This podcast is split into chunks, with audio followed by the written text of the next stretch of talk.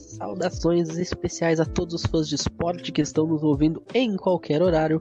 Ao som de There is no place like Nebraska, fight song da Nebraska Cornhuskers. Alô, Penny Hofstetter! Estamos no ar para o nono episódio do College Cast, o único podcast em atividade na língua portuguesa 100% especializado e focado no futebol americano universitário. E hoje, meus amigos, a exemplo do episódio anterior, nós seguimos mergulhando de cabeça na temporada que começa em menos de um mês, mas aqui no CollegeCast a temporada regular já começou, porque o nosso objetivo é levar até você de forma didática tudo aquilo que é necessário saber para que a sua experiência assistindo aos jogos seja a melhor possível. Mas antes de a gente entrar aí de cabeça no mundo da Big Ten, vamos primeiro ao hoje na história. E o CollegeCast na história de hoje é um cara que eu tenho uma admiração do tamanho do planeta. Bart Starr. Ele que foi quarterback dos Packers, num período em que os Packers ganhou cinco títulos da NFL em sete anos, incluindo os dois primeiros Super Bowls contra o Kansas City Chiefs e o, na época, Oakland Raiders. E teve uma carreira bastante interessante na Alabama Crimson Tide do Luiz Felipe. Quatro anos lá, ele fez aí um total de 43 jogos, é, com 54% de, de precisão dos passes, o que numa época dos anos 50 era uma precisão de passe muito bom. É, ele acertou 155 de 285 tentados, é, quase 2 mil jardas, mais de 1900 jardas, é, 6.7 jardas por tentativa, o que é uma, uma média bastante interessante também, se a gente considerar a época, né? É, e 10 touchdowns, 20 inter interceptações na sua carreira com os Crimson Tide, um rating de 108. Ele que, como eu falei, depois iria para o Green Bay Packers, se tornaria um top 10 da história da NFL, jogando no time de Wisconsin. E só para deixar, é, não deixar passar batido, hoje também é aniversário de Terry Crews, o pai do Chris, que jogou futebol americano universitário na Western Michigan e depois passou na NFL pelo Los Angeles Rams e o, na época, Washington Redskins, atual Washington Football Team. E agora, sem mais delongas, vamos mergulhar de cabeça na Big Ten Conference. Mas antes de a gente começar a falar aí dos times, vamos apresentar a mesa. E se na, no episódio anterior, que era sobre a SEC, a Southeastern Conference, a gente começou pelo campeão da SEC, o Luiz Felipe, hoje nós vamos começar pelo representante da Big Ten na mesa. Lucas Piatti, a razão do nosso sofrimento nos sábados de agosto a dezembro ao Wisconsin Badgers, vai voltar a campo. Boa noite, Matheus Pinho. Boa noite ou boa tarde ou bom dia a todos os ouvintes aí. Um prazer vocês estarem aqui novamente nos ouvindo. Sim, cara, vamos falar aí da conferência que eu mais gosto, a conferência que está o time que eu torço, inclusive.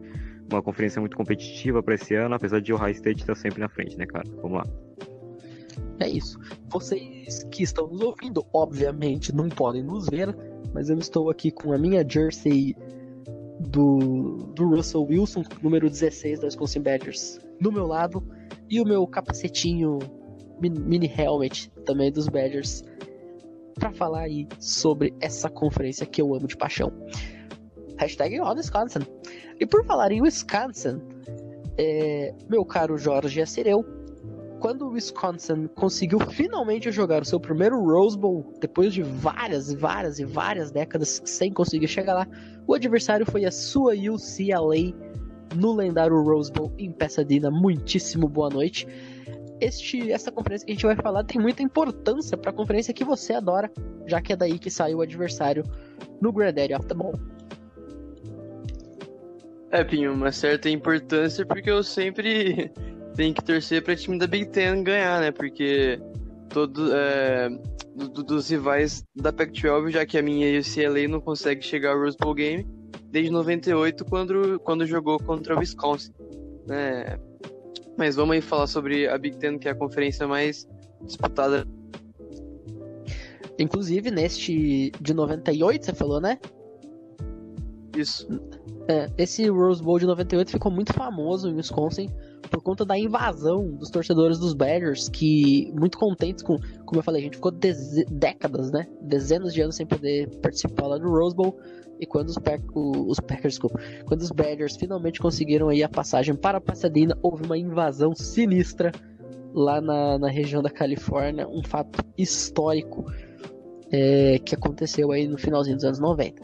E já que a gente tá falando de É, bowl season, 98 a- também foi o. Em 98 também foi a última vez que o e posteriormente foi pra, é pro Rose Bowl. Então, eu acho que são. É pra nós dois. É, um- datas marcantes por motivos extremamente diferentes, né? A minha foi o momento que o meu time deu uma subida e o seu deu uma caída estrondosa. É. E só pra, e só pra mexer mais com o seu coração, eu tenho pra dizer que eu tenho menos idade do que um Rose Bowl do, do UCLA. E já que a gente tá falando aí em Bowl Season, meus caros, a final nacional do ano passado teve um time da Big Ten, o High State Buckeyes, que perdeu de quem? Da Alabama Crimson Tide, do Luiz Felipe Amorim. Meu caro Luiz, suas considerações iniciais. Caros amigos de mesa, nosso querido Pinho maravilhoso, nosso âncora, e nossos fiéis e queridíssimos ouvintes, não tenham uma boa noite, um bom dia, uma boa tarde, principalmente uma excelente madrugada, porque em ritmo olímpico, parafraseando Everaldo Marques, dormir é para os fracos. Como agora estamos gravando 10 horas da noite, para vocês terem noção, porque aqui é trabalho. Minhas considerações são basicamente essas. Muito bem. É, e como vocês já sabem, este projeto do College Cast conta também com o apoio do pessoal do Cover Football, nas pessoas aí do Jorge Cireu e também do Felipe Fidelis.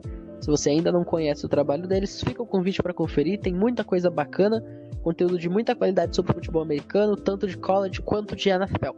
Acesse lá medium.com.br coverfootball ou siga o arroba coverfootball no Instagram que tem lá a árvore de links para você conferir tudo aquilo que o Cover tem para te oferecer. E agora vamos de fato ao que interessa. E não que a gente se preocupe muito aí com questão alfabética, mas para não o clube estar e colocar o Wisconsin na frente, a gente decidiu tentar manter uma ordem minimamente alfabética aí. Então, eu vou começar falando sobre a Indiana Hoosiers, o time que foi a maior surpresa do ranking no ano passado. Indiana não era um time que estava cotado, gente, para ser top 25, muito longe disso, era um time cotado aí para ficar com um recorde empatado, talvez até negativo, mas começou surpreendendo. A partir ali do primeiro ou do segundo jogo, me falha a memória, acho que foi o primeiro jogo contra a Penn State, né? A Penn State Nittany Lions, que eles conseguiram uma vitória maravilhosa no overtime com uma conversão de dois pontos do quarterback Michael Penix. É, ele que depois, no final da temporada, acabou sofrendo um rompimento do ligamento cruzado anterior, um ACL, é, e por isso acabou acabamos tendo aí uma, uma certa dúvida de como que a Indiana Hoosiers vem para este ano. Porém, mesmo com isso, o ataque deve continuar sendo dinâmico. Tem aí o recebedor Try Fogel, que é um All-American, é, um candidato a ser All-American, perdão. É, a linha ofensiva traz de volta quatro dos seus titulares e mais um transferido da USC, foi o Stephen Carr. Então, é, o, o Penix deve ter aí uma boa proteção para poder desenvolver seu jogo. Além disso, falando em jogo aéreo, tem aí o True Freshman Jaque Smith, wide receiver, que vem somar aí no time de Indiana. Ano passado, inclusive, gente, é, o ataque de Indiana teve 5 jardas por jogada, o que é muito interessante, né? Porque como a gente, eu comentei no, no episódio anterior, sempre que você considerar que o, o ataque ele tem uma média de jardas suficiente para gerar um first down, já é uma média interessante, né? E aí um ataque que, que consegue, em média, 5 jardas por jogada, conseguiria um first down a cada dois downs, o que é bastante interessante. É, o grande jogador aí para prestar atenção na Indiana, para você anotar, running back Stephen Carr, ele que pode ser aí é, a grande arma desse time. E falando rapidamente em defesa, é, conseguiu limitar os seus adversários a 20 pontos por jogo no último ano, o que dentro da Big Ten é muito interessante, porque tem times aí de muita força, como o High State, como o Wisconsin, como a Penn State Nittany Lions, como a Michigan Wolverines, a própria Northwestern Wildcats, que teve um ano maravilhoso, acima da média. Então 20 pontos por jogo é bastante legal. É, tem aí um novo coordenador, né, o Charlton Warren, é, que, que veio para substituir o para somar junto com o Tom Allen, perdão, é, e o safety Jamar Johnson que acabou saindo, é, vai vai ter sua falta sentida, mas a Iriana ainda assim pode tentar chegar longe. É, e é um time pra gente ficar de olho aí no top 25, quem sabe até aparecer de novo na Bowl Season. E agora, seguindo aí na nossa análise, Lucas Pinhatti fale-nos sobre a Illinois Fighting Illinois. Opa, Pio. Uh, Illinois vem de um recorde de duas vitórias e seis derrotas em 2020, o que não é uma surpresa muito grande, já que Illinois tem sido muito irrelevante desde sempre. Uh, bom, mas tem um head coach novo aí, o Brett Bilema, que trabalhou em Wisconsin por sete anos, de 2006 a 2012, que digamos que teve muitos anos de ouro isso em Wisconsin aí com esse cara. Teve Belíssimo trabalho vitórias. do Bilema. Belíssimo trabalho, teve 68 vitórias, 24 derrotas, levou, levou o Wisconsin para três Rose Bowls seguidos, tá? Isso é uma coisa, um destaque absurdo. Uh, ele trabalhou naquele trio de, de running backs que, que fazia meus olhos encher de lágrimas de alegria, que tinha Maury Ball, Melvin Gordon e James White, né? Enfim, ele quebrou, quebrou Russell Wilson no backfield. Russell no, Wilson no lançando a bola. Então, bastante coisa interessante ele teve em Wisconsin e fez um trabalho muito bom, apesar de ele não ganhar nenhum bowl, né? Mas foi um trabalho muito bom. É... Mas ganhou três vezes a Big Ten, né? Isso é ganhou significativo. Três, três, vezes a Big Ten. Inclusive no Tudo bem que o High State tava, tava, tava punido, não podia jogar as decisões, né? Mas ainda é. assim ganhou três vezes a Big Ten, uma delas massacrando o Nebraska de um jeito acachapante lá no Lucas Oil Stadium em Indianápolis. E a, assim, ganhou a Big Ten foi, foi no último ano de Brad Bielema lá, que foi no Sim. ano de 2012. É, bom, ele quebrou recordes e recordes em Wisconsin, que eu não tenho muito tempo para falar aqui, né? Mas vamos falar de Illinois, né? Uh, Illinois tem o Brandon Pierce de volta aos trilhos, é uma coisa que necessita, é uma prioridade pro time. Ele teve um, ele teve números interessantes em 11 jogos de 2019, teve 18 TDs, 1.884 jardas em 2019. Decaiu demais em 2020, lançando apenas 3 TDs em 5 jogos, menos de 430 jardas. O reserva dele, Isaiah Williams, também não foi muita coisa, nenhum desses dois teve nem 50% de passes completos no último ano. Ainda assim, Brandon Peters é o favorito a ser starter, mas se o Isaiah Williams se esforçar, ele pode tirar a vaga dele, isso aí sim. Precisa melhorar o grupo de wide receivers, agora que o playmaker do time, o Josh Baby, e foi um free agent não adaptado pelo Jacksonville Jaguars nesse último ano. E agora conta com o Tyren, o Daniel Barker, que vai, provavelmente vai ser o principal o pass catcher nesse time aí, né? Ah, enfim, precisa sim melhorar bastante. Também precisa melhorar a defesa contra o jogo terrestre, foi uma das piores na, na Big Ten em todos os anos, desde 2012. Não é de hoje que necessita re, reparar esse setor. 2020 cedeu 230 jardas por jogo e 5,1 jardas por carregada para os ataques adversários. 5, 5 jardas por carregada é muita coisa, né? Isso aí, cara, tem que melhorar bastante. Tem que melhorar essa parte aí. Tem. É... Tem um. O defensive tackle Roderick Perry, ele tá de volta ao time depois de tentar é, se transferir, né? Tem o Jamal Woods, se ele tem um 2021 saudável, ele pode é, melhorar essa linha defensiva de Illinois. E também essa melhoria não é a defesa. Melhoria não na defesa de, de Farin não é apenas nas trincheiras, é também na secundária. Cedeu 34 pontos por jogo e 6 jardas por jogada, 6 jardas e meia por jogada no ano de 2020. Terminou em último na Big Ten quando o assunto é eficiência, defendendo os passes na última temporada. E aí a previsão é que tenha no máximo aí, não tenha mais do que quatro vitórias aí em 2021. Eu prevejo aí um 2-10, um 3-9. Se tiver aí um 4-10 já tá de ótimo tamanho. Não, 4-10 não, 4-8, perdão. Perfeito. Jorge, agora é a vez de falar sobre a Iowa Hawkeyes. É, a Iowa que vem com seu técnico de 66 anos e entrando na sua 23ª temporada à frente dos Hawkeyes, é, o head coach Kick France vai ter trabalho para manter a boa campanha que tiveram em 2020, com seis vitórias e, e duas derrotas.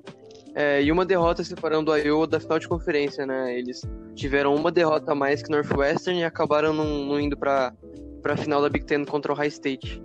É, a Iowa não tem um QB talentoso, né? Que demonstra ter um grande futuro no futebol americano, que é o Spencer Peters. Ele é, ele é seguro, ele não vai te comprometer em nenhum jogo, mas também não vai, não vai ganhar nenhum jogo para você. Então, é, mas assim, se ele tiver bons alvos, principalmente para passes mais seguros, como para os bons Tyrands que a Iowa tem, é, é, ele pode ele vai conseguir manter as boas atuações que o time possa proporcionar para ele.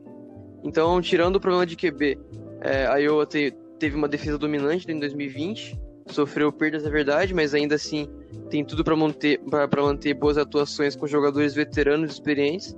É, um jogo corrido sólido, liderado pelo running back Tyler Goodson, que é um, um dos melhores running backs da Big Ten, que teve quase 800 jardas corridas último, na última temporada. É, e nós sabemos que uma boa defesa, é, junto com um bom ataque terrestre, acaba camuflando QBs fracos e suas fragilidades. É, a exemplo do, do São Francisco 49ers do, do Luiz, né, em 2019.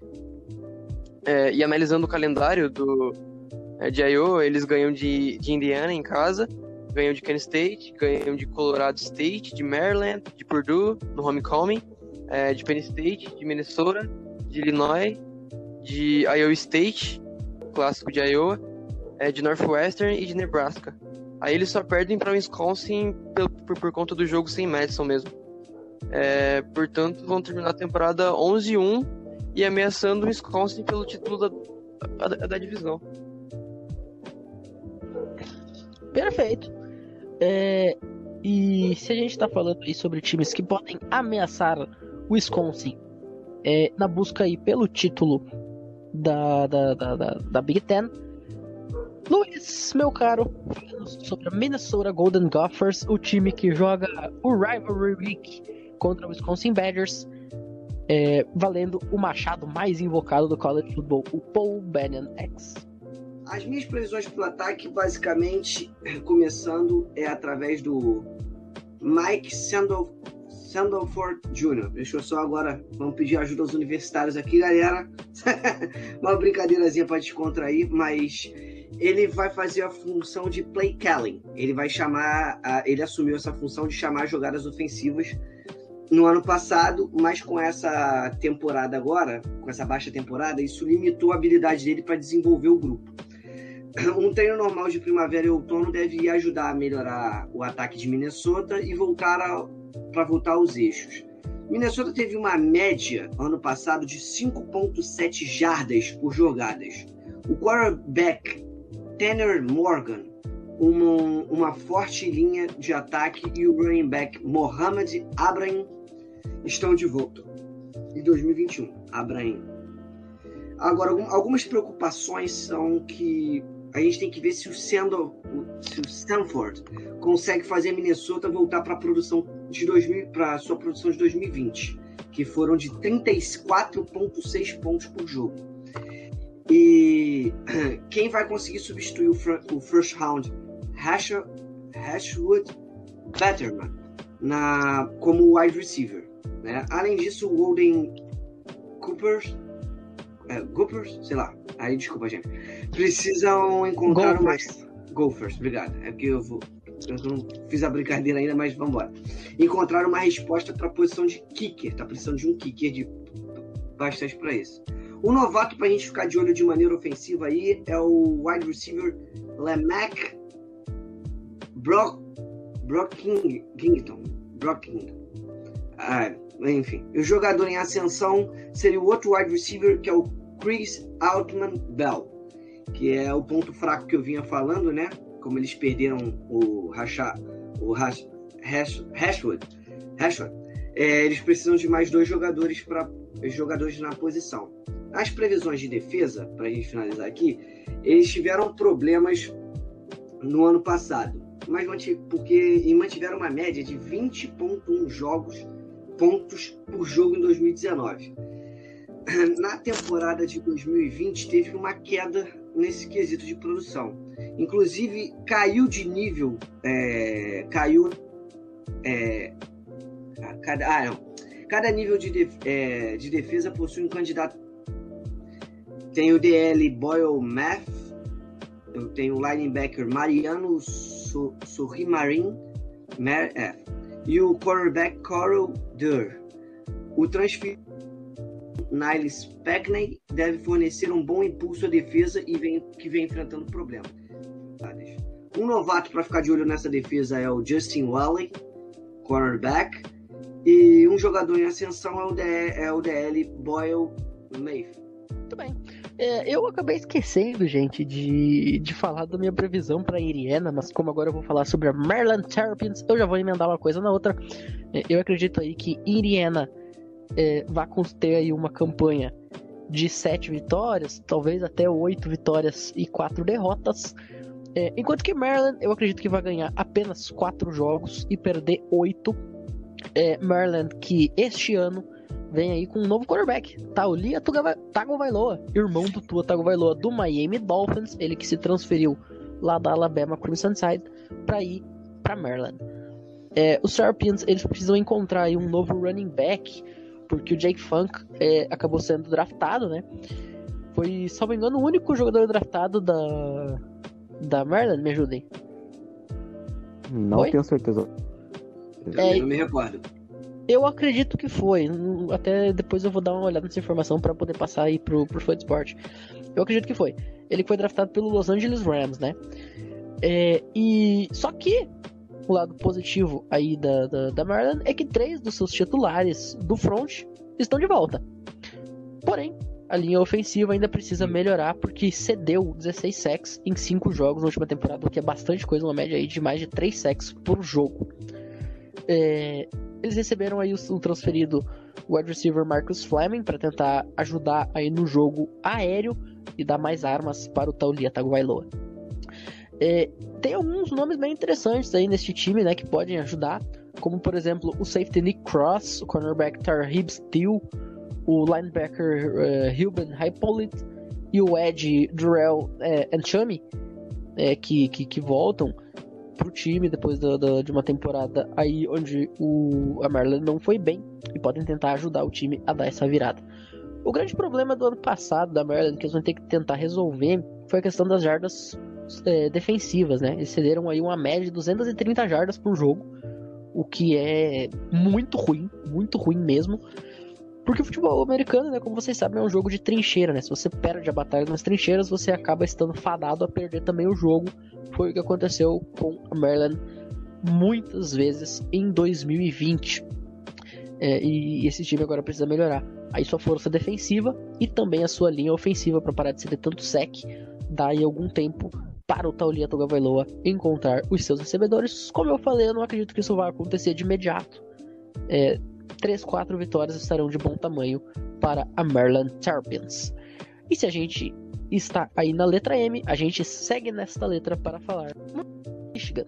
Vamos falar aí sobre a Michigan State Spartans e a Michigan Wolverines. Luiz Felipe Amorim, fale-nos sobre o lado, o lado verde e branco do estado de Michigan.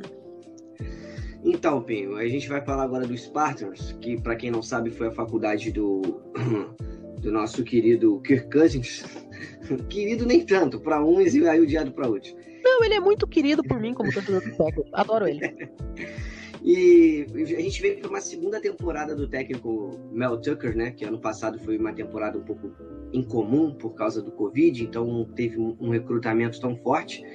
Mas ele conseguiu duas vitórias importantes contra o Michigan Wolverines, que é um clássico de Michigan, e contra a Northwestern. E, e agora a gente vai ver como vai ficar esse ano, porque o, Spartans tem um ponto forte, que são os seus dois wide receivers, muito bem subestimados, assim, subestimados, que é o Jalen Reed e o Jalen Naylor. E transferido também de Wake Forest para reforçar o jogo corrido, já que eu falei um pouco do jogo aéreo, vem o, o Kenneth Walker III, e que pode fazer muito bem. O único problema, pode encaixar muito bem esse ataque. O único problema mesmo é a linha ofensiva e, e os quarterbacks que eles precisam melhorar um pouco. Essa é a preocupação ao porque temos três, temos basicamente transferido de tempo o Anthony Russo como é, quarterback e o Peyton Thorne, que eles precisam se estabilizar para ver quem vai assumir a posição, isso é uma incógnita por enquanto nos Spartans. Então, enquanto não ajustar isso, vai ser um problema. E, e para isso, os Spartans precisa melhorar, porque ano passado foi um, ficou em nono no ranking da Big Ten. Entendeu? Foi um dos piores. Agora na parte defensiva aqui, para a gente dar uma enxugada também, o ponto positivo é que Michigan State ela se, se limitou por cinco, uma média de 5,3 jardas por jogadas e terminou em sexto na conferência com eficiência de passes da defesa, em, em, em passe em cima da defesa. Liderados por Jacob Panasiuk que deve, que, que deve manter esse ponto muito forte. O Tucker buscou ajuda através de transferências para fortalecer essa defesa aí. Ah, só que algumas preocupações dessa defesa, por mais que tinha, tenha feito um excelente trabalho na última temporada, que teve uma média de é, uma temporada, como eu falei, eles também tiveram um pouco, um pouco um resultado um pouco ruim, que eles tiveram uma média de 35,1 pontos cedidos. Muito bem. É um pouco mais de, de, de 100 quilômetros aí de East Lansing, a casa do Spartan Stadium, da Michigan State Spartans, fica a cidade de Ann Arbor, lugar onde fica a, o, o, Michigan Stadium, o lar dos Wolverines. E é sobre o Michigan Wolverines que nós iremos falar agora. Um time que a última vez que foi relevante foi lá quando tinha o Tom Brady, mais ou menos. É, falando aí sobre a Michigan Wolverines, é, eles têm aí como seu head coach o Jim Harbaugh, né, Luiz Felipe, que foi o, uhum. o treinador responsável por levar o seu São Francisco 49ers ao Super Bowl, que perderam com o Colin Kaepernick. Inclusive, aquele Super Bowl ficou muito famoso por ser o Harbaugh Bowl, né? Porque o Jim, treinador do San Francisco 49ers, enfrentou o irmão dele, o John, que era e ainda é o head coach do Baltimore Ravens. É, o Jim Harbaugh ele vai ter bastante trabalho lá em Michigan, porque o time teve uma temporada de 2 e 4 em 2020 e precisa dar um giro de 180 graus aí para voltar aos seus tempos de glória, aos seus tempos áureos. É, e para isso, conta logo com um, grande matchup na segunda rodada contra a Washington Huskies, que pode mostrar aí pra gente como que esse time é, vai se sair durante a temporada. Se vencer o Washington Huskies em Ann Arbor, já começa a dar uma guinada aí para tentar de repente voltar a um bowl interessante.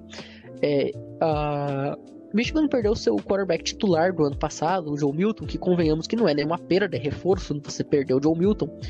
É, e vai ter aí este ano, é, na posição de quarterback, provavelmente o Alan Bowman, que veio transferido. É, tem bons nomes aí no jogo aéreo, como por exemplo o, o wide receiver Cornelius Johnson e o Ronnie Bell, que é o líder da equipe é, recebendo aí no outside, né? Fora aí é, das rotas principais. É, e o Jim Harbaugh ele ainda vai ter que tentar de alguma, de alguma forma ajeitar essa defesa, porque os Wolverines é, excederam aí 34 pontos e meio por jogo e 5.5 jardas por jogada na última temporada, o que é absurdamente ruim, mas tem talento para se reformar aí é, e vem com um, um, play caller novo na defesa, que é o Mike McDonald, é, antigo assistente do, do Baltimore Ravens, onde trabalha aí o irmão do Jim Harbaugh. É, porém, o McDonald ele vai para o seu primeiro trabalho como play caller, como coordenador né, de uma equipe de defesa. Então a gente tem que ficar aí de olho para ver como que ele vai se sair tendo este tipo de poder pela primeira vez na sua mão. É, e falando ainda em, em, defesa, o principal ponto ofensivo dessa equipe é o safety Dex Hill, é, considerado aí o grande jogador, o, o, jogador com mais potencial de ter um ano excelente. É esperar para ver o que acontece lá para os lados de Ann Arbor e se Michigan consegue voltar aos seus anos de glória. E agora, saindo da letra M, vamos para Rutgers, o lugar onde nasceu o futebol americano no ano de 1869 Jorge Sireu fale-nos sobre os Scarlet Knights. É, então, sobre os Rutgers, eu escrevi um texto sobre eles no começo de junho, é, sobre a classe de 2022 deles, é, o, o, bom recrutamento que fizeram e a alta posição no ranking é, de recrutamento. E como eu esperava, eles caíram muito no ranking hoje, porque outras universidades maiores recrutaram jogadores melhores e em maior quantidade mas isso não tira o, o grande valor que o programa de New Jersey adquiriu nessa classe. É, na época que eu escrevi o texto, eles eram o quinto do país, hoje eles são décimo quarto, mas à frente de programas que, que costumam recrutar muito bem, como USC, Florida Gator, Stanford, Baylor, North Carolina. É, é, mas enfim, é, essa talentosa classe de 2022 dos Scarlet Knights não vou enfrentar, não vou entrar em campo nessa temporada. E já que estamos fazendo preview dela, vamos ao que interessa, né? É, na última temporada, o head coach Greg Schiano voltou para os Rutgers após uma rápida passagem pela NFL e alguns anos sob o, comando da forte, da forte dominante defesa de Ohio State. Em 2020, todo mundo apostava em uma temporada decepcionante para o programa e davam como certa a última colocação na Big Ten. Mas é, eles conseguiram ganhar alguns jogos importantes, contra, como contra Michigan State, Purdue e Maryland. É, eles surpreenderam muito, assim, ficaram à frente de, da, da, tradicional, porém a renda Michigan Wolverines na, na Big Ten Leste. É, tiveram o mesmo número de vitórias da, da, de Minnesota, Nebraska, de Wisconsin. É, tem um ataque forte, liderado pelo sólido no overdraw, o talentoso running back Isaí Pacheco e o playmaker wide receiver Bo Melton. Além de manter toda a sua linha ofensiva. Então, o que pode atrapalhar o time mesmo é a defesa, né? Principalmente a secundária, que é muito carente de talentos. E mesmo com o head coach Schiano tentando ao máximo não expor seus DBs é, com formações mais calculadores, ainda assim a secundária é um fator limitante para o programa. É, o front seven é, às vezes salva a defesa, principalmente o linebacker é, Olakunle Fatuzaki, que foi o líder de tackles 2019 na conferência, além do pass, do, do pass rusher é, Tyson. E analisando o calendário aqui agora, eu vou ser mais enfático nesse episódio. Uma temporada 6-6, mundo que houve evolução sim, e que, e que com que QB que vai chegar em 2022, que é o Gavin Winsett, os, os Rutgers podem brigar por coisas maiores na Big Ten. Perfeito. É, já ficamos sabendo aí do time que inventou o futebol americano e agora vamos aí com o Lucas Pinhatti para nos falar sobre a Northwestern atual campeã. Bom, Matheus Pinhão, é Northwestern para 2021 vem como? O playcaller Mike Jacob trouxe novas ideias em sua primeira temporada, como melhorou a eficiência do time na Redson, é, só que agora, em 2021, na segunda temporada dele, ele tem que encontrar jogadas que escaparam de Northwestern por anos, né? Na última temporada, a equipe teve 4,7 jardas por jogada. Nesse quesito, ficou na posição de número 110 nacionalmente. E temos que lembrar que a primeira divisão do College Football, a FBS, contém 133 times no total, que a gente comentou isso no primeiro episódio. Juntando a Power 5, a of 5 e os 7 times independentes. 133 times, Northwestern foi apenas o número 110 em jardas por jogada. Isso é praticamente uma vergonha para quem melhores conferências da Power 5. Bom, a participação de Cam Porter, que foi ano passado, ele teve 4,1 jardas por carregada. No final da temporada é um alicerce fundamental. Ele e o Júnior que vem para esse ano, Evan Hull, que tem absurdamente uma média de 7 jardas por corrida em sua carreira, vem aí para seu terceiro ano. Podemos dizer que é o setor. É, como podemos dizer, o setor mais lindo, o setor, o melhor setor de ataque de Northwestern. A linha ofensiva continua a crescer sob o comando do, do técnico Kurt Anderson, superando o opt-out ali do Rashawn Slater, que foi escolhido de primeira rodada no draft. Foi escolhido de primeira rodada no draft desse ano pelo Chargers, né? Ele opt-out em 2020 e mesmo assim foi escolhido de primeira rodada. Se apreciar. Sem ele, é, Northwestern continua indo bem. O left tackle Peter Skoronski é, substituiu Slater como, como e é, projeta-se aí como um, mais um grande OL Northwestern para o futuro aí, né? Ah, tem experiência na frente com o center Sam Jarrett e o guard Edson Weidherker. A posição de Tyrant que PJ Candor manter é, vem os seniors Charlie Mangary e Trey Puck. Então, é Northwestern montando aí um ataque com experiência. É, depois que Peyton Ramsey, o quarterback, resgatou o que tinha sido a pior salário Northwestern finalmente pode produzir talento na posição de quarterback, coisa que não acontece desde 1944, quando Oro Graham foi draftado para a NFL. Ele é o único quarterback de Northwestern que tem história na NFL. Oro Graham, um dos maiores da história da NFL, para quem conhece a história da NFL.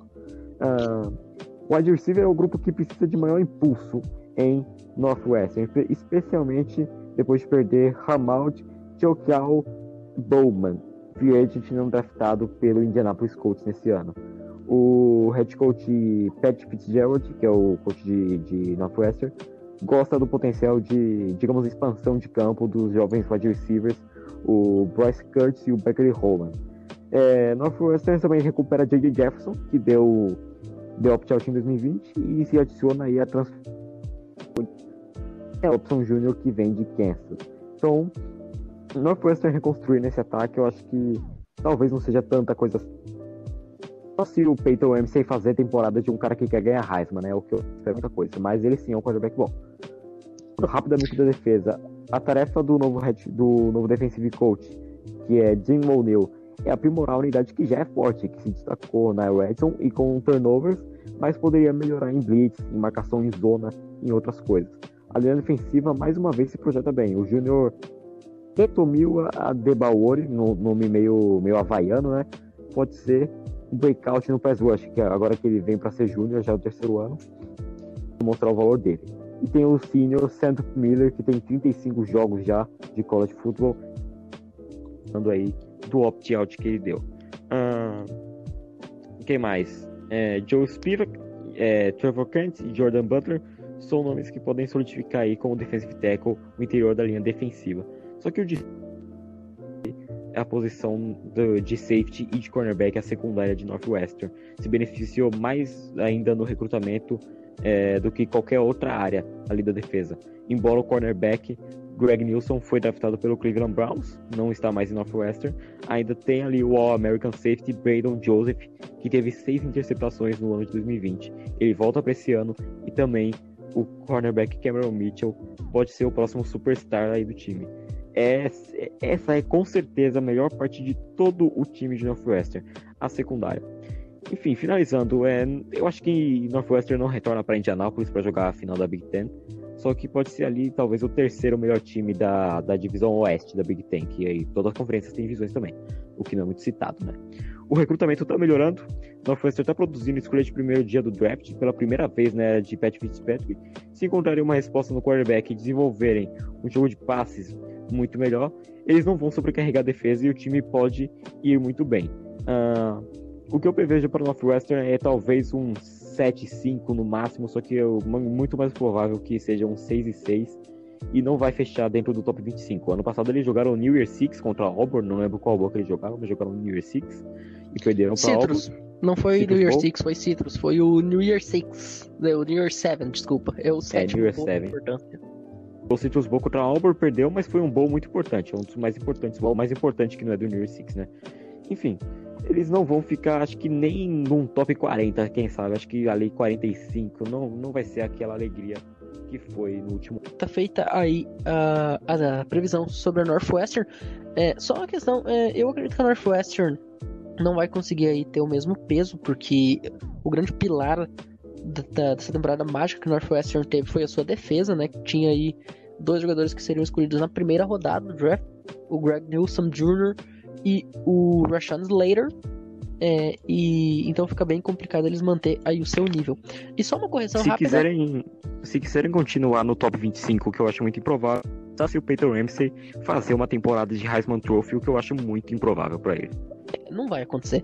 E só para fazer uma correção rápida aí, é, você comentou aí que as conferências têm divisões, na verdade a Big 12 e a ACC não tem, né? É, Elas, é, os dois melhores de cada uma dessas duas conferências fazem a final, independentemente de quem sejam. E agora as outras três da Power 5 tem. A Big Ten tem divisões leste e oeste, as, a SEC também tem leste e oeste, e a Pac-12 tem norte e sul. E por falar em divisões leste e oeste, os atuais campeões do leste da Big Ten e os campeões da conferência, atuais vice-campeões nacionais, o High State Buckeyes, o time que por muito pouco é, não conseguiu aí ser o campeão do college football, é, vem aí para mais um ano excelente depois de um recrutamento fantástico. Luiz Felipe, o que esperar dos Buckeyes? Agora, vamos falar um pouco de Ohio State, que chegou à final ano passado e foi visto para Alabama é, do técnico Ryan Day, que está a. Isso mesmo, galera. Ele está há dois anos sem perder um jogo de temporada regular no college. É, o Ohio State está bem forte. Só que temos alguns aspectos para falar de Ohio State. Ohio State não tem muito o que se falar na parte ofensiva, pois tem a melhor linha ofensiva da liga. Teve a perda do Trey Sermon como running back mas ainda tem outros talentos para suprir a necessidade. E, e muitos alvos aí que o Pinho pode até complementar, alvos ofensivos, é, alvos de, de passe, por aí vai. O único problema que a gente fala nesse ataque, basicamente, é o é, são os running backs, o, desculpa, os quarterbacks que a gente não sabe quem vai seguir esse legado do Justin Fields, do próprio Dwayne Haskins. Então a gente não sabe quem vai pegar essa transição. Tem o CJ, qual é o nome, Pim? Pode complementar aqui pra mim. CJ Stroud, ele é um true, uh, um true freshman. Inclusive, o High State só tem jogador freshman nessa posição, né? O CJ Stroud, que deve ser o titular, o Kyle McCord, que deve ser o reserva, e o Jack Miller, da third, que deve ser o terceiro. Então, é, já pegando esse gancho, essa é a principal preocupação ofensiva para o Ohio State. O quarterback. A gente tem que ver quem vai se manter. Um novato para ficar de olho é o Trivion Anderson, que é muito bom, a gente até falou que ele foi um dos. Ele foi o melhor running back recrutado. Fiquem de olho nesse garoto que ele tem um futuro excepcional. E o jogador em ascensão é o Paris Johnson, OL, muito bom, não tenho o que dizer. Na parte da defesa, o Buccaneers tem a melhor linha defensiva da liga, que basicamente tem uma média de, de, de jardas de jardas cedidas de 5.95 jardas por jogada cedida ano passado. Contraponto, temos um ponto fraco que é algo que está preocupando ali o nosso querido Kerry Combs, Com, é, Combs que é o, a parte de linebackers e secundária, que são os cornerbacks e safeties. Ano passado isso foi a foi o que prejudicou um pouco o Ohio State. Eles foram 11 em eficiência contra passes aéreos na NCAA e ainda cederam uma média de 25,8 é, é, pontos por jogo, que é uma quantidade um pouco alta, principalmente para esse time. Um, um, novato para a gente ficar de olho é outro jogador espetacular, que é o Jack Sayer, que a gente falou falou dele também no recrutamento. Eu falei bastante dele e bem por sinal. Então o pessoal pode dar uma pode dar uma olhadinha lá, né, ouvir no caso. E um jogador em ascensão é o linebacker Tarija Mitchell. Esses são ah, basicamente as informações que a gente vai passar aqui de Ohio State. Tem alguma coisa para complementar, Pim? É, rapidamente só falar aí dos alvos ofensivos que você que citou aí por CJ Stroud. É, a gente tem aí, além do Trevor uh, Henderson, o Master Teague no backfield, né? ele que é um excelente running back, um dos melhores running backs atualmente do college football. É, como wide receiver, nós temos o Chris Olive, também excelente, um jogador que fez é, uma excelente final nacional. É, é, um time aí que vem mais uma vez muito forte. O problema é que para ser 12 0, como a gente geralmente espera de uma Ohio State, é que tem um calendário bastante complicado esse ano, né? Pega aí a Minnesota Golden Gophers jogando fora de casa, é, que é sempre um jogo chato.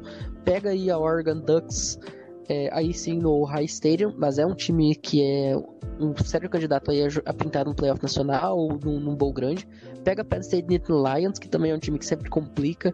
Pega Nebraska Cornhuskers, que fez um excelente jogo contra o Ohio State no ano passado. Pega aí a Michigan Wolverines em Ann Arbor, lá em Michigan. Pega Michigan State. É, então tem jogos aí bem complicadinhos. É, Iriana, que a gente citou também. É, então vai ser, vai ter que suar sangue aí o High State para fazer um 12 e 0 mais uma vez. E agora uma coisa aqui, eu só quero falar uma coisa aqui sobre o Master T, que eu sou fãzaço desse cara e ele na NFL vai ser uma mistura do Nick Chubb com o Alvin Kamara, cara. Tá feita a previsão do Pinhate aí, depois cobrem dele.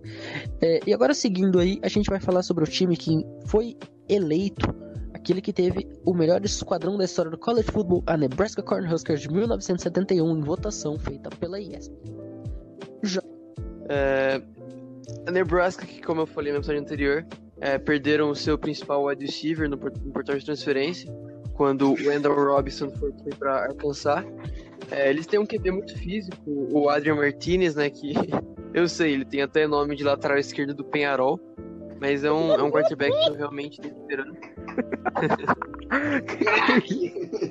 lateral direito do Penharol, esse moleque salvou a noite.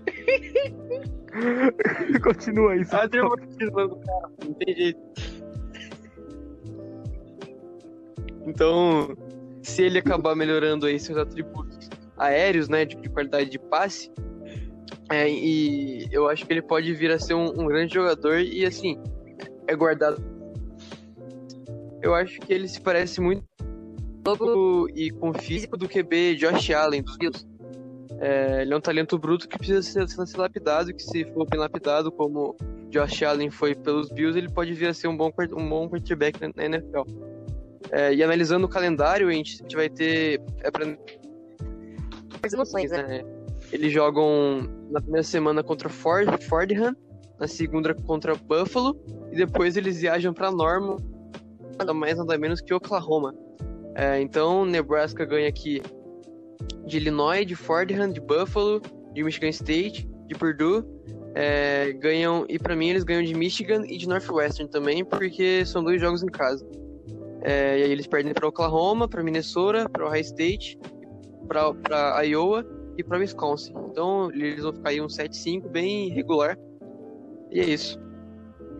Corajoso você colocar aí a Nebraska vencendo na Michigan, não sei se nesse momento eu concordaria. Mas agora, Pinhatti, vamos falar de um time que todo mundo concorda que vai perder tudo. Purdue. Até porque até o nome já fala de perder.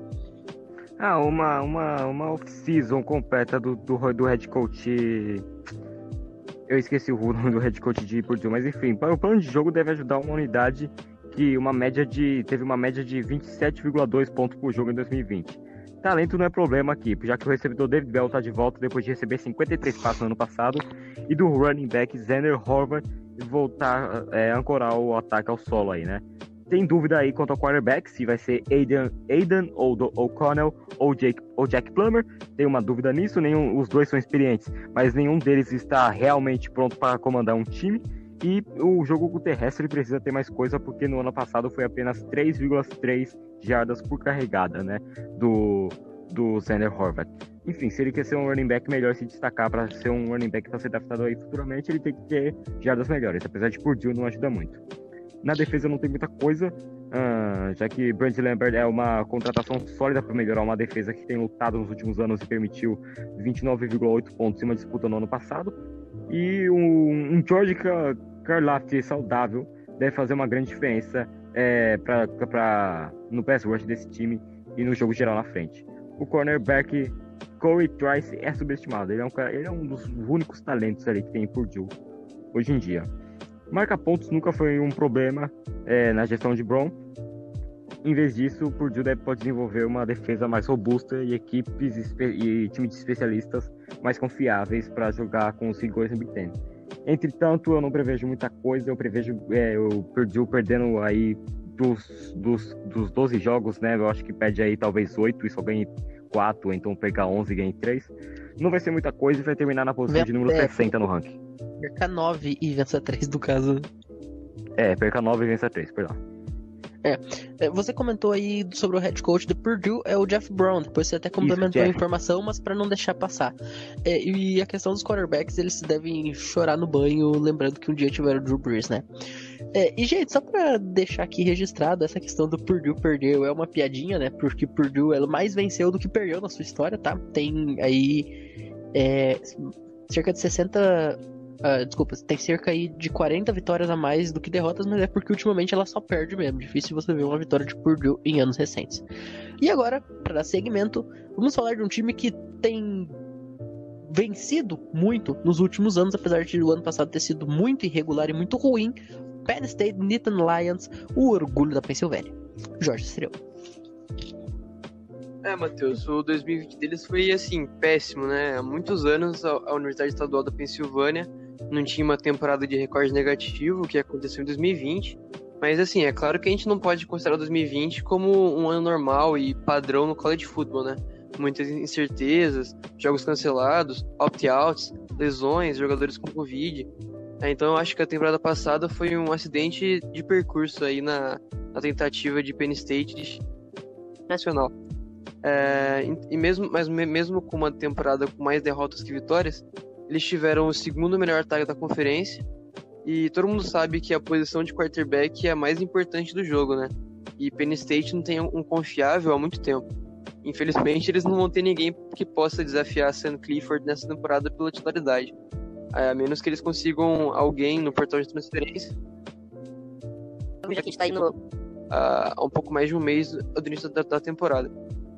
Eles têm bons playmakers no ataque, na defesa, o único jogador da linha defensiva titular do, do ano passado que acabou voltando é o tackle P.G. Mustfer, realizando o calendário de uma temporada aqui 7-5, ficando atrás de Ohio State e Indiana na divisão leste, mas vamos pegar aí um, um bom, um bowl até que considerável. Muito bem. Você falou aí sobre a questão dos quarterbacks de Penn State. Vamos combinar que quarterback nunca foi especialidade deles. Até em anos que foram campeões nacionais, os quarterbacks nunca foram grandes destaques e isso continua até hoje. E agora, meu caro Lucas Pinhatti, de acordo com o ditado, o melhor fica para o final. Fale-nos sobre a minha, a nossa, a de todo mundo, Wisconsin Badgers. Ah, finalmente vamos falar aí do que eu gosto de falar. Se eu pudesse, eu ficaria 40 minutos falando disso aqui, né? Mas vamos, vamos fazer ter... um programa, vamos fazer um episódio especial só para falar de Wisconsin Badgers. É, beleza, vai ter só 5 ouvintes, mas, mas tá bom. Sejamos breves. É, a principal força do nosso toque é, é Graham Mertz estando mais pronto para um ano de breakout aí, uma temporada saudável, para que ele se prove como mais um quarterback, o segundo quarterback relevante na história de Wisconsin a dar sucesso em toda a sua carreira futura, né? Além de Russell Wilson. Hein? Bom, Graham Mertz é um cara subestimado na minha opinião e agora ele pode produzir um ano, não vou dizer um candidato a Heisman, mas pode ser um dos melhores QBs aí nesse ano, sim, porque a OL de Wisconsin, como eu falei no recrutamento, se, se reforçou muito com homens altos e muito fortes, dos, dos três melhores recrutados de Wisconsin foram três OLs, então é coisa. Então o Graham Mertz, muito bem protegido e com a mobilidade que ele tem, pode fazer muito barulho. Só que para isso ele precisa de receivers, que é a fraqueza do nosso ataque, né? É, ele, ele, tem os dois seniors, Danny Davis e Quentin Pryor, que não são lá tantas coisas assim. O melhor receiver que ele teve foi o Quincy Cephas, que tá na NFL e não é muita coisa na NFL também. Tá no Detroit Lions. Mas, enfim, é, uma, é um setor que o Wisconsin eu acredito que sempre prezou. O Wisconsin nunca teve aquele receiver que você olha e fala: esse cara é um futuro brilhante. Nunca teve, mas há de ter futuramente se tudo der certo. Uh, como de costume, o Wisconsin deve ter uma das principais linhas ofensivas da Big Ten, como eu já falei, e Jalen Burger está pronto para liderar é, o estado de Wisconsin aí, cara, porque ele é simplesmente um running back que, para mim, passou um pouco debaixo dos panos no high school, só que ele teve ofertas grandes ele aceitou o Wisconsin depois de receber proposta de UCLA e de Alabama. Ele recusou Alabama e preferiu o Wisconsin, Matheus Pinho e ouvintes. Então, ele é um cara que eu boto muita fé, mesmo sendo freshman, ele vem para mostrar que ele é o futuro de Wisconsin nesses próximos três anos aí, e que ele tem, ele é o futuro, e que ele vai jogar muito bem. E outra preocupação no ataque também é que, é que Wisconsin, eu quase falei Green Bay, Wisconsin só teve três big plays no ano passado. É uma coisa que falta. Falta big play, falta jogada de mais de 40 jardas nesse time. Falando rapidamente sobre a defesa. Sobre a supervisão de Jim Leonard, o Wisconsin limitou as equipes no ano passado a 17,4 pontos por jogo e 5 jardas por, por jogada na última temporada. Números ótimos, defesa muito forte. Inclusive, 8... Pinhatti, inclusive, este fato da defesa do Jim Leonard ter sido tão espetacular rendeu a ele um convite do Green Bay Packers para ser coordenador defensivo, convite esse que ele declinou. Eu acho melhor ele ficar no Wisconsin mesmo. Fica no Wisconsin porque o serviço dele é muito bom. Oito partidas de volta, ele inclu incluindo um dos melhores linebackers e uma, e uma das melhores secundárias da tem. Os Badgers estão tão perto do topo da conferência mais uma vez. Eu só vejo o Wisconsin atrás de Ohio State, não é sendo clubista, é sendo é sendo esportista aqui, porque o foco aqui é ser esportista nesse podcast. Bom, a preocupação é que falta pressão sobre os quarterbacks adversários. O Wisconsin só teve 11 sacks em 7 jogos no ano passado. Falta hashtag volta, t, hashtag volta DJ Watt, hashtag volta TJ Watt. Volta, volta família Watt, porque tá faltando coisa aí, ainda mais com a saída de Garrett Wentz e a Zion Aldermilk. Será que dá tempo da, da mamãe Otto fazer outro filho pra gente poder ter um jogador ali na linha de novo? Será? Daqui uns 20 aninhos? Vamos é, ver, né? Vamos, vamos mandar uma, um, um e-mail pra lá. É. Então vamos reformular. Precisa reformular sim essa linha defensiva, ainda mais com a saída dos dois homens mais importantes ali. Se com os dois homens mais importantes não fizemos muita coisa, então esse ano é precisa reformular em triplo, em quádruplo, em quíntuplo. Falta muito ali no pass rush de Wisconsin. De linebackers e de secundário, o time tá muito bem, eu não vou fazer nenhum comentário. Finalizando aqui, o Wisconsin é, para mim é o melhor time hoje na Big Ten West. Deve ganhar a divisão e jogar a final da conferência contra o High State e perder por 10 pontos esse jogo, né? Uh, é, eu tô prevendo aí a diferença no placar, cara. Mas eu quero que dê trabalho para o High State sim. Agora já é um lado mais, mais, mais de esperançoso, meu, né? Enfim, é, Graham Mertz é, é breakout, é um cara que vai mostrar o valor dele. A defesa tem é, é, experiente e tem o treinamento aí do Paul Crast, que já vem pro seu sétimo ano aí, o Wisconsin, que tem campanhas até que boas e eu acho que agora o Wisconsin, não vou dizer que vai, é um time de playoff nacional, só que eu acho que devemos fazer aí um recorde de 9 e 3. Não, eu acho que faça 10 vitórias, vai, mas fazer aí um 9 e 3. Na pior das hipóteses, um 8 e 4 eu não vejo um 7-5 aí em Wisconsin, mas aí 9-3 ou 8-4, número 10 do ranking Wisconsin fecha e vai jogar um bowl grande aí no final do ano. É Olha, isso, eu vou ser bem mais otimista do que você, porque eu acho que, tirando o Notre Dame, que é campo neutro, todos os grandes jogos a gente faz em casa. A gente recebe em Madison, no Camp Rotto, Camp Rotto Stadium, a Penn State, a Michigan, a, a Army, que apesar de não ser lá grandes coisas, é um jogo sempre legal enfrentar a Army. A gente recebe também no Camp Rattle a Iowa. A gente recebe no Camp Rattle Northwestern, que foi a pedra do nosso sapato no ano passado. A gente recebe Nebraska. A gente só sai para jogar contra Minnesota Golden Gophers, que a gente ganhou os últimos aí, sei lá, quatro jogos, uh, quatro anos consecutivos lá, o, o Paul Bunyan X. Então, e é uma olha, coisa assim... que tem que destacar, cara. A gente não tem o Ohio State no, na, no, no esquerdo, cara. Então por isso que eu tô dizendo, olha, o único jogo que eu vejo que é possível o Wisconsin perder é no Notre Dame Fighting Irish no Soldier Field no estádio do Chicago Bears. E se a gente ganhar esse jogo, para mim é 12-0. 12-0 pode colocar a gente no playoff nacional, dependendo 12-0 pode colocar a gente como número 4 do playoff nacional. Aí é claro que vai chegar a temporada e a gente e vai perder de Illinois. É. e aí, Sim, mano. a gente vai perder o Rutgers. É, se a gente ir pro playoff nacional, a gente vai apanhar pra, sei lá, Alabama, Clemson, Georgia, mas enfim, se vai ser igual, vai, ser, vai ser igual o Oklahoma tomou aquela vez do Joe Burrow, tomou 7 touchdowns no, no primeiro tempo. Sim, mas só de ver o Wisconsin no playoff nacional, eu acho que meus olhos encheriam de lágrimas alegres, cara. É isso, e aí, gente, infelizmente nosso tempo tá chegando ao final, porque a gente não vai fazer um programa só sobre o Wisconsin, apesar de eu querer isso. Muito obrigado a todos que Wisconsin nos ouviram. Exatamente, o Wisconsin Badgers Cast. Muito obrigado a todos que nos ouviram. Estejam conosco pro próximo programa, no qual nós falaremos sobre o que, Jorge Assireu? Delicice. Sobre o que, que vai ser o programa da semana que vem? Ah, sobre a minha querida Pac-12, sobre a, a, conferência mais, mais deliciosa, mais simpática do, do college football. É, vai ser uma delícia e pedir desculpa também ao nosso ouvinte, porque hoje a gente teve que apressar o passo, né? Porque são 14 times a serem analisados e tirando aí Purdue e, e esses times mais fracos, todos têm, têm coisa para falar, então é, hoje foi um episódio um pouco mais corrido, mas é, espero que não tenha perdido tanta qualidade. Abraço, até é, semana que vem, quando falaremos é da minha querida Pac-12. Infelizmente, os dois primeiros programas de preview são das duas conferências maiores e que são as duas que são mais interessantes, né? Que é a SEC e a Big Ten. Por isso que eu tô falando aqui num ritmo que parece que aceleraram o, o áudio do WhatsApp. Mas aí, deixa eu terminar de me despedir da mesa aqui antes da gente fazer o fechamento real. Luiz Felipe Amorim, muito boa noite até o próximo programa. Obrigado vocês, ouvintes que ouviram a gente até agora, nossos colegas de mesa, Pim, Jorge, Pinho, esse locutor maravilhoso aí, se empolgou tanto falando de Wisconsin que a gente teve quase um podcast inteiro de Wisconsin. Mas conto com vocês no próximo episódio. De abraço a todos. E para fechar, muito obrigado, Lucas Spinhatti, por mais este programa também. E hashtag OnSconsin. Wisconsin, Matheus Pinho, obrigado Jorge Aciel, obrigado Luiz Felipe Amorim, obrigado ouvinte por nos ouvir, por aguentar eu sendo clubista aqui com Wisconsin e o Matheus Pinho também. E é isso, cara. Até a próxima, quando falaremos da Pac-12, que é uma conferência muito apreciável. Eu quero comentar muito sobre a Washington Huskies aí. Até a próxima. É isso. E esse programa da Pac-12 a gente promete que vai falar um pouquinho mais devagar porque tem menos time, então é mais tranquilo. E agora, para encerrar o, episódio de hoje, eu fique com Go You, Northwestern, Fight Song, Northwestern Wildcats, o orgulho universitário de Chicago. Uma excelente noite a todos e até o próximo programa.